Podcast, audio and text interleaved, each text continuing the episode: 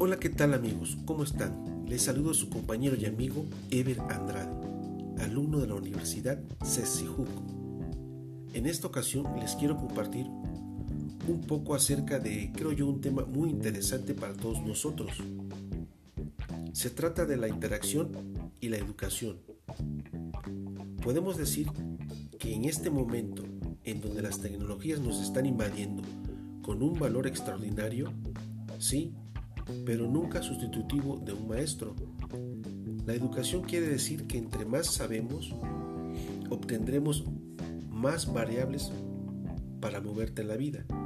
Y en cuanto más educados estamos, más somos capaces de dominar el mundo. Y cuando menos lo estamos, el mundo es quien te puede dominar. Es decir, que la educación es muy importante para la autoestima.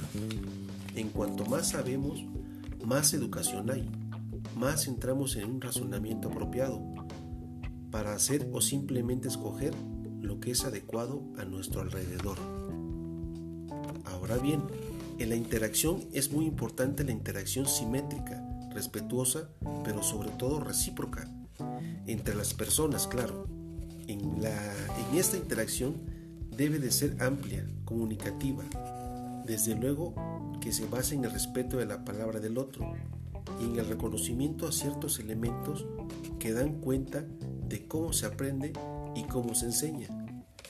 Si a todo esto le sumamos la pertinencia de ciertos contenidos, de ciertos elementos metodológicos y didácticos, podríamos armar con este conjunto de formas e interacciones recíprocas y respetuosas un elemento llamado calidad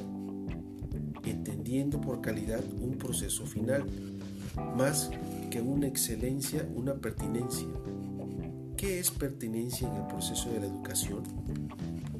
A eso se lo podría llamar calidad de la educación, no como producto de calidad empresarial, sino como calidad de elementos que dan respuestas a las necesidades del proceso de enseñanza y el proceso de aprendizaje. Ok amigos, espero que en este tema haya sido de su agrado. Nos vemos y de antemano les mando un cordial saludo. Nos vemos hasta la próxima.